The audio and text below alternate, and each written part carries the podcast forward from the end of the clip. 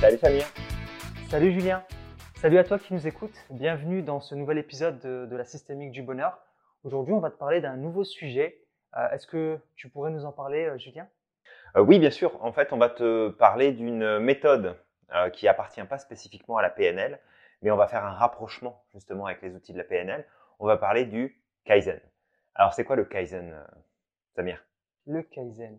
Alors le kaizen, en fait, ça vient, donc euh, c'est la contraction de deux mots japonais, qui est kai, le changement, et zen, qui voudrait dire euh, bon ou euh, sagesse. Et quelque part, c'est un peu le changement par la sagesse ou le bon changement. En, en français, souvent, on le traduit par l'amélioration continue.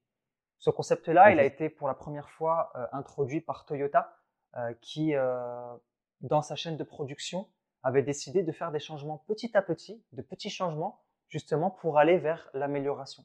Et ça contrastait énormément avec ce qui se passait en Europe, où très souvent, quand il y a des changements, ça se fait de manière très brutale. Et euh, en règle générale, soit ça ne tient pas dans la durée, soit les risques sont beaucoup plus grands et il y a un risque de se, de se ramasser la figure. Il y a de la résistance. Et il y, a, il y, avait une histoire comme ça, euh, justement, euh, peut-être encore une fois pour illustrer les propos qui vient de Simon Sinek et je trouve que c'est une histoire qui illustre très bien le Kaizen. Et en fait, Simon Sinek nous raconte une fois qu'il a été euh, euh, chez Microsoft, assisté à une conférence où euh, à cette époque-là, Microsoft a sorti le Zoom. Le Zoom, c'était un MP3 qui était très avancé pour son époque, qui était vraiment, c'était un bijou de technologie. Et ben, Microsoft n'arrêtait pas de, de vanter le, mérite de son produit et surtout de se comparer à Apple en disant on va les tuer, on, va, on va réussir, on va, on va, on va faire mieux qu'eux, etc. Et, euh, et donc voilà, donc le produit était certes très avancé et un bijou de technologie, mais c'était leur principal souci de concurrencer Apple. Et ensuite, Simon Sinek nous explique que plus tard, il a assisté à une keynote d'Apple où euh, il était directement en train de discuter avec un cadre d'Apple et pour le narguer un petit peu, en fait, il a sorti le, Microsoft Zoom qui, lui a été offert par Microsoft. Et il lui a fait, ben, j'ai été à une conférence de, Microsoft et le Zoom est extraordinaire. Il est tellement mieux que votre iPod. Et en fait, le consultant d'Apple, enfin le consultant, le cadre d'Apple, il lui a dit, ben, j'en doute pas. Point barre. Fin de la discussion. Et quand il a assisté à la keynote, il s'est rendu compte que chez Apple, il n'était pas question de concurrencer les autres, de faire mieux que la concurrence, mais euh, leur mindset, c'était quand on sort un produit, on essaie de faire un petit peu mieux chaque jour, un petit peu mieux à chaque fois, pour aller vers une amélioration continue de notre produit et apporter un environnement cohérent et qui va permettre justement aux étudiants et aux personnes qui vont l'utiliser d'avoir un environnement adapté euh, et, euh, et, simple d'utilisation. Et en fait, là, moi, je trouve que ça illustre énormément ce concept. D'un côté, on a Microsoft où changement radical, ils n'ont jamais fait de musique, ils veulent faire le, le. Euh, et ils ont voulu euh, vraiment mettre le, le, paquet dès le début en sortant un produit qui a été certes un produit de pointe, développé, mais qui a floppé. Et de l'autre côté, Apple, qui un jour a décidé de se lancer sur l'industrie musicale, mais qui a été par de petits changements. C'était pas parfait tout de suite au début, mais petit à petit, elle a apporté des améliorations qui ont fait qu'au bout d'un moment, en fait, euh, elle a été le, leader sur le marché de la, musique. Elle a fait exactement la même chose avec le téléphone, avec les, tablettes, etc. Du coup, merci Samir pour ce partage. C'est super intéressant cet exemple entre Microsoft et Apple, justement, ces changements, ces, ces éléments qui se mettent en place et qui montrent que bah on a une entreprise qui est orientée sur faut qu'on les dépasse, faut qu'on amène le changement, faut qu'on amène les transformations. Et de l'autre côté, une entreprise qui est plus dans on va amener une transformation profonde du marché, mais on va le faire progressivement parce qu'on sait très bien que si c'est trop novateur, si ça change trop, si ça transforme trop, il va y avoir de la résistance. Donc ça, ça s'applique dans cet exemple-là, mais ça s'applique aussi sur plein d'autres choses parce que ça s'applique dans notre vie personnelle, ça s'applique au sein d'une entreprise, ça s'applique sur des changements de produits, de services.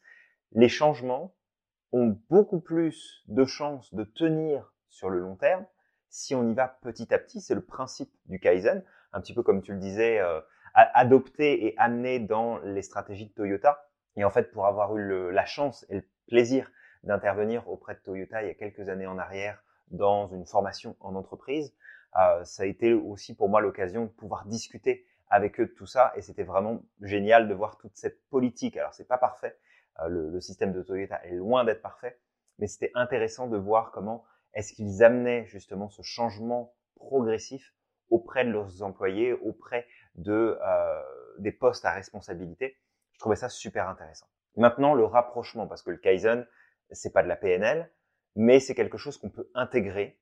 Et en fait en PNL on parle des métaprogrammes, entre autres, puis il y en a beaucoup des métaprogrammes, mais parmi les métaprogrammes qui nous intéressent ici, on va avoir spécifiquement celui qui définit si dans notre vision, dans notre rapport au monde, on est sur une image large, est-ce qu'on voit les choses en mode paysage, on voit l'ensemble, on voit la globalité de la chose, ou est-ce qu'on est sur du détail, est-ce qu'on est avec notre loupe en train de regarder ce qui se passe là à un endroit précis? Et en fait, si tu as en toi ce mode de fonctionnement de base d'être en globalité, bah probablement que tu rencontres cette problématique qui est à l'inverse du Kaizen, c'est de faire tout tout de suite de façon beaucoup trop intense. Exemple, premier de l'an, tu décides de retourner à la salle de sport, tu y retournes le lendemain parce que ça ouvre pas avant le 2, par exemple, et tu décides 5 jours semaine, ok j'y vais, J'y vais avant d'aller au travail, j'y vais après le travail, j'y vais à la pause déjeuner, peu importe. Première semaine, tu t'y tiens, c'est cool, t'es content, t'es contente. Deuxième semaine, ça commence à devenir difficile. Troisième semaine, il y a des changements qui s'opèrent dans ton planning et bah pas de bol ce jour-là. Bah si tu y vas, tu vas être en retard au travail, donc ça marche pas. La pause du midi, cette fois-ci, t'as pas pu la prendre. Le soir, bah non, là en fait, je suis fatigué puis j'ai des trucs à faire à la maison, donc je rentre.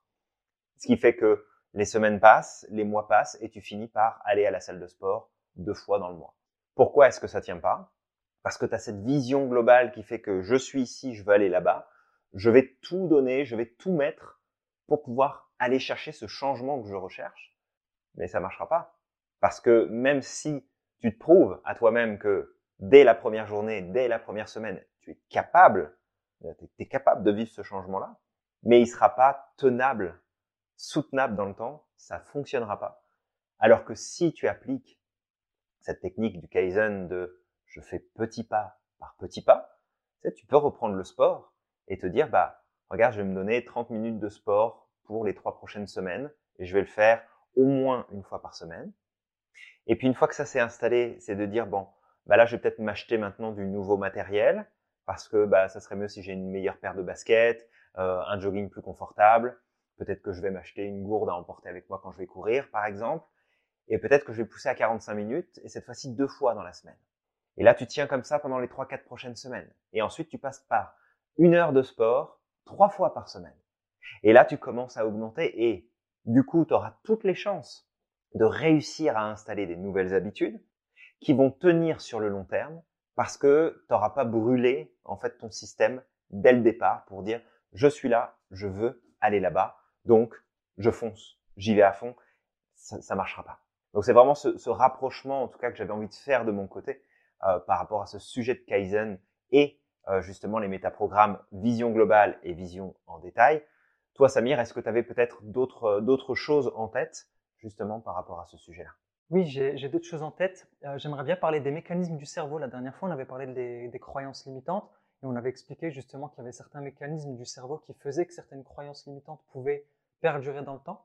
Bah, aujourd'hui par rapport au comportement et au changement de comportement, il faut savoir qu'en fait, une habitude n'est rien d'autre qu'une répétition de comportement. Ça passe toujours par la répétition. À force de répéter, on crée des nouveaux patterns dans le cerveau. Ces patterns s'installent, s'ancrent et deviennent une habitude inconsciente. Euh, ça devient vraiment une seconde nature. Et l'un des mécanismes du cerveau euh, que le Kaizen va hacker, c'est le fait que le cerveau, euh, par nature, il va chercher au maximum à à faire des économies d'énergie. Parce que ça lui demande énormément d'énergie pour créer des nouvelles habitudes et des nouveaux patterns.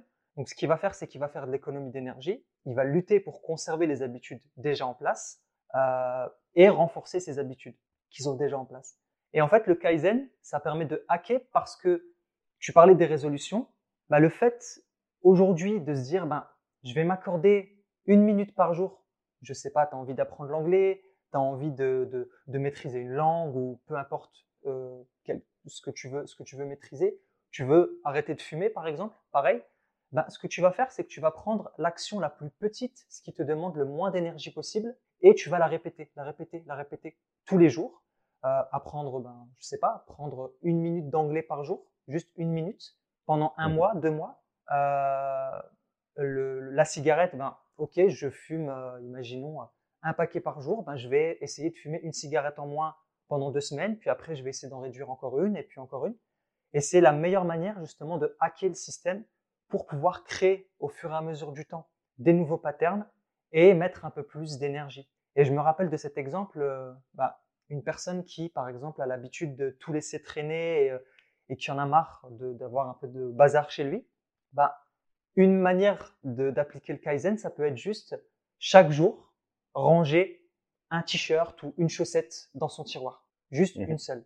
Le bazar va encore être là, mais à force, à force, à force, à force, bah, sa condition va s'améliorer et il va créer une nouvelle habitude. Tout à fait. Et c'est ce qui fait aussi que, bah, du coup, euh, quand on prend nos résolutions au mois de janvier, elles ne durent pas. C'est un changement qui est trop brusque. Le cerveau n'aime pas du tout parce que ça lui demande trop d'énergie. Et du coup, bah, ça finit par nous épuiser et, euh, et, euh, et au bout d'un moment, on finit, on finit par arrêter.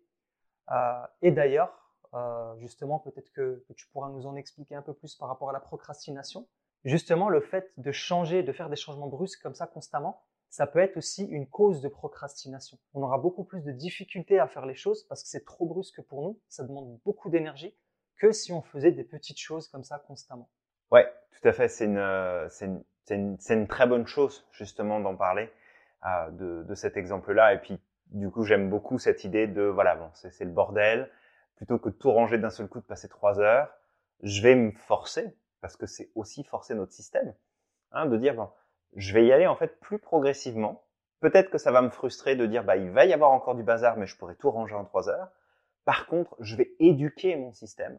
Et juste avant de partir sur la procrastination, c'est vraiment de comprendre que un changement dans le cerveau, ça prend du temps à se bâtir et à se construire parce que ça va demander des nouveaux chemins de réflexion, des nouveaux chemins de d'action, de prise de décision, d'engagement dans le cerveau, les connexions entre les neurones, et que ne serait-ce que par nécessité, volonté de notre cerveau à préserver l'énergie et à s'en tenir à ce qui est déjà existant, si je mise tout en une seule fois, bah, je vais effectivement créer un nouveau chemin, faire quelque chose d'inhabituel, amener un changement dans ma vie. Mais si je ne le répète pas, ce chemin-là, il va redisparaître et il va pas être constant. C'est comme marcher en forêt. Dans la forêt, c'est plus ou moins facile de repérer en fait des chemins où les gens passent très régulièrement. Bon, sauf si c'est un chemin qui est dessiné. Mais ne serait-ce que dans une forêt ou quelque part dans un champ ou autre, c'est facile de repérer où est-ce que le monde circule, où est-ce que les gens marchent, même s'il n'y a personne autour de nous, parce qu'il va y avoir un chemin qui va se faire. Mais si j'arrête de prendre ce chemin-là, la nature va se réinstaller et le chemin va disparaître. Si je traverse une seule fois cet endroit-là, est-ce que ça va laisser une empreinte? Probablement que ça va laisser une trace quelque part, mais elle va disparaître beaucoup plus vite que le chemin qui est emprunté depuis des années par toutes ces personnes au même endroit de la même façon. Donc c'est vraiment important d'intégrer ce principe que de toute façon, c'est à travers la répétition qu'on va pouvoir amener des choses et cette répétition va mieux fonctionner si on y va petit à petit. Donc par rapport maintenant à la notion de procrastination, donc il y a beaucoup de choses à prendre en compte. Bien sûr, il n'y a pas que cet élément-là. Mais ce qu'il faut comprendre ici, c'est que notre cerveau ne sera pas enclin à vouloir amener un changement, surtout profond, parce qu'on va y mettre trop d'énergie d'un seul coup, il va vouloir préserver son énergie et il va nous amener à éviter d'aller vers ce changement parce que ça représente quelque chose qui est beaucoup trop compliqué. Et que si aujourd'hui, toi qui nous écoutes, tu as des changements que tu aimerais mettre en place, mais que tu as l'impression de procrastiner, de pas faire ce que tu as à faire, alors que quelque part tu as envie de le faire, le côté un peu paradoxal, c'est peut-être tout simplement parce que tu te mets trop de pression et tu à une exigence qui est trop grande, pas par rapport au résultat que tu veux, ton résultat il peut être tout en haut, c'est pas un problème, mais sur le chemin que tu vas suivre pour y arriver, sur les efforts que tu vas devoir fournir pour y arriver. Et c'est seulement en abordant étape par étape, donc en découpant, hein, on va faire ce qu'on appelle du chunking down, en PNL, c'est vraiment de découper en plein de petites parties, là, ça va devenir plus simple. Et ton exemple, Samir, du faire l'action la plus petite possible, la plus simple possible, c'est clairement une stratégie pour pouvoir sortir de la procrastination. Parce que ce qui te fait procrastiner, c'est peut-être un sentiment d'incompétence, d'impossibilité, de, complexité, de difficulté que représente ton objectif à atteindre. Alors que si tu le découpais en plein de petits morceaux, alors oui, il y aurait probablement une partie de frustration. Ouais, mais regarde, je vais faire ça, puis ça sera pas fini, je serai pas arrivé au bout. Ok. Mais dans ce cas-là, éduque-toi, éduque ton cerveau à être ok avec le principe que t'as pas tout tout de suite maintenant dans l'instant, que ça peut prendre un peu de temps et que ce temps-là que tu prends, en vrai, ça sera toujours moins long que le temps que tu vas perdre à procrastiner et à ne vraiment pas avancer. Et du coup, ça, ça me fait popper comme ça en, en disant ça, c'est que on peut appliquer en fait dans notre vie le principe d'intérêt composé. Le principe des intérêts composés en finance, c'est de placer de l'argent quelque part, d'avoir un pourcentage de revenus qui tombe sur cet argent-là, et plutôt que de récupérer ce que ça te rapporte, tu laisses cet argent-là au même endroit. Fait que si tu mets 100, puis que tu gagnes 102, bah plutôt que de récupérer tes deux, tu laisses tes deux. Fait que cette fois-ci, le pourcentage, il s'applique non plus sur 100, mais sur 102. Donc tu montes peut-être, je sais pas moi, à 105. Puis du coup, c'est à 105. Et puis après, à 105, tu montes à 108. Puis 108, tu montes à 113. Puis tu montes à 120. Et puis et en fait, tu, tu montes comme ça de plus en plus. Parce que à chaque pas que tu fais, à chaque bénéfice que tu obtiens, tu le réintègres dans la boucle. Et donc tu renforces et tu réaugmentes. Si je décide de changer ma façon de m'organiser dans mon travail pour être plus efficace, c'est pas en m'achetant un nouvel agenda, en achetant un bouquin, en essayant de tout appliquer tout de suite maintenant, ça va changer quelque chose. Oui, ça va changer quelque chose pendant deux, trois semaines, puis tu vas repartir dans tes anciennes habitudes. Mais imaginons que tu commences par un truc tout simple. Deux, à partir d'aujourd'hui, tout ce qui me prend moins de deux minutes, je le fais tout de suite. Je ne le reporte plus. C'est tout con, hein? Mais t'appliques ça. Juste faire ce qui prend moins de deux minutes tout de suite sans jamais plus le reporter. Qu'est-ce qui va se passer? Il va se passer que tu vas être beaucoup plus productif, tu vas faire beaucoup plus de choses, parce que ta liste des choses qui prennent que deux minutes, elle va arrêter de s'allonger, et tu vas en accomplir des choses. C'est tout con, hein? Petite action, à partir d'aujourd'hui, tout ce qui me prend moins de deux minutes, je le fais maintenant. Si tu appliques ça, si tu as des problèmes de gestion du temps, d'organisation, si tu appliques ça maintenant, ça va faire une nette différence. Mais pour ça, il faut accepter l'idée que ça va pas te prendre de t'acheter un nouvel agenda, ça va pas te prendre de t'acheter une nouvelle application pour ton téléphone, ça va pas te prendre de te poser pendant trois heures pour essayer de réorganiser tout ton agenda. Ça va juste prendre de, ok, tous les jours, dès que j'ai quelque chose qui me prend moins de deux minutes, je le fais tout de suite.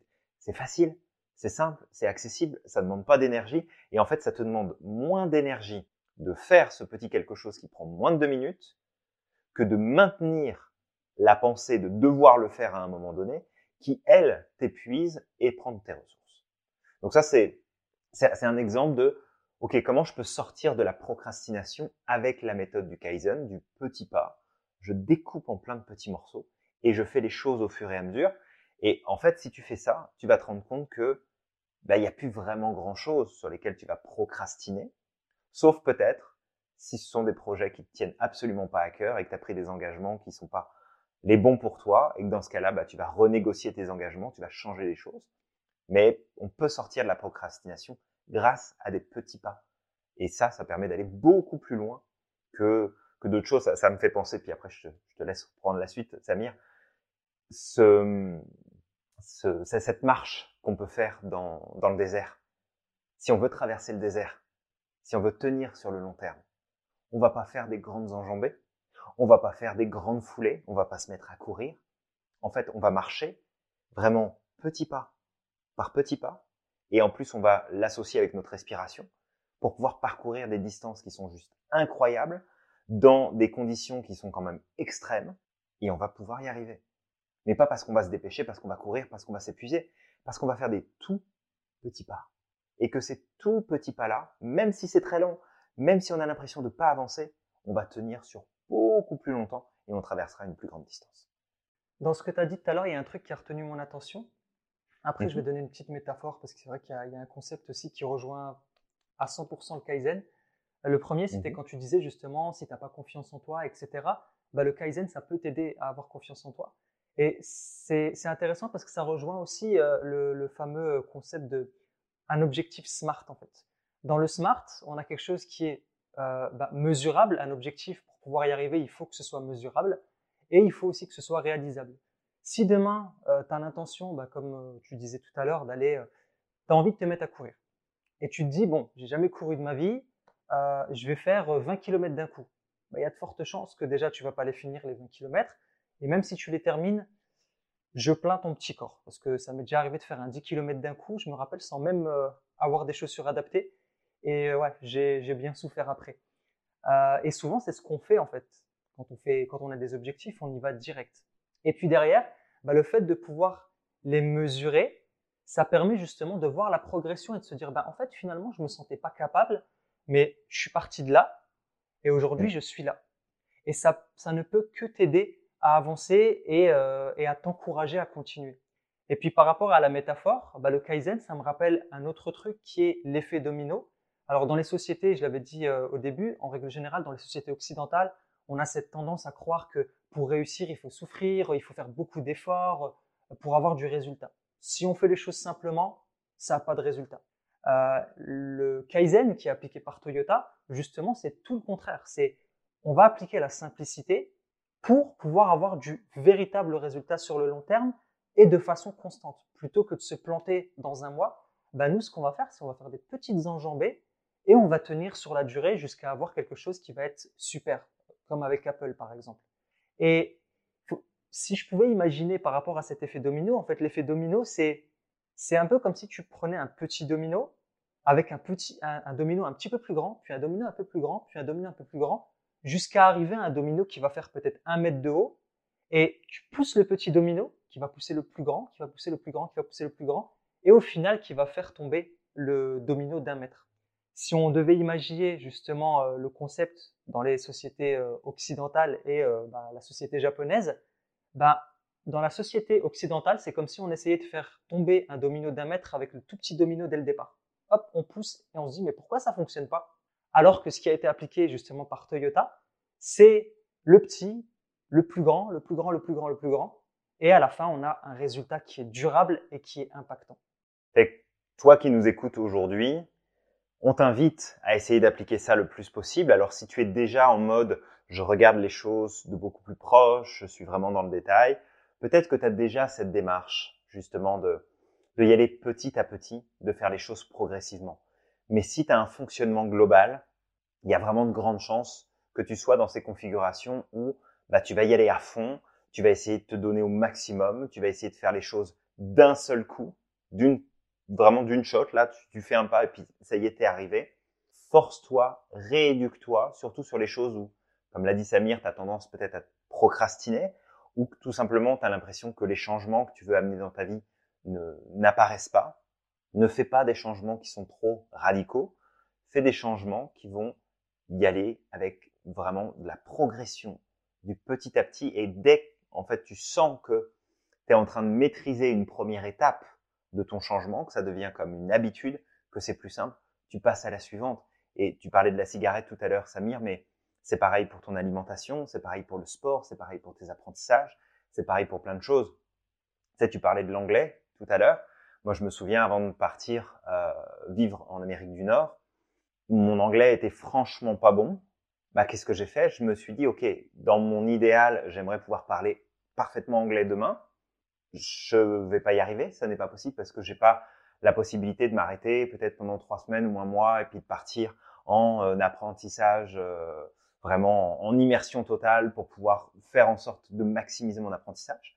Donc j'ai choisi en fait des stratégies où j'allais avoir accès à de l'apprentissage de l'anglais, mais sur des sessions qui duraient 10 à 15 minutes par jour, en plus d'une petite application que j'avais sur mon téléphone pour réviser du vocabulaire, où en fait, dès que j'étais posé quelque part, que je faisais la, la queue à la caisse, que j'attendais quelque chose, ou que j'allais aux toilettes, bah en fait, je prenais cette application-là et je retravaillais les mots-clés et j'en faisais comme ça tous les jours. Et en fait, ce qui s'est passé, c'est que mon niveau d'anglais, qui partait vraiment de loin, est remonté d'un seul coup. Et en fait, quand j'ai regardé derrière moi, alors oui, il y a eu plusieurs semaines et mois d'apprentissage. Mais quand j'ai regardé derrière, je me suis dit, waouh, en fait, je suis parti de là et aujourd'hui, je suis capable de tenir une conversation. Je suis capable de pouvoir parler de tout et n'importe quoi, de n'importe quel sujet, avec n'importe qui. C'est juste génial. Est-ce que mon anglais est parfait? Loin de là, parce que c'est pas ma langue maternelle et même si je le pratique quasiment tous les jours, il y a quand même des mots qu'on connaît pas, il y a des choses que on apprend, qu'on continue à apprendre au fur et à mesure. Mais je veux dire, si on regarde le point de départ avant que je vienne habiter en Amérique du Nord, euh, je veux dire, la progression, elle est nette. Mais cette progression-là, elle n'est pas arrivée du jour au lendemain. Elle arrivait progressivement par justement l'effet cumulé où je me suis réappuyé sur mes apprentissages, sur mes acquis et j'ai été chercher autre chose et encore des acquis et j'ai été chercher autre chose.